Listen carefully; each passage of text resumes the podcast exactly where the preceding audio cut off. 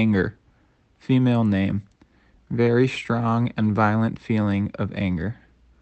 Many times you unload me against others when you feel that you have experienced an injustice. I am the fiercest when I appear. I burn red hot and I am very difficult to put out. Here I am.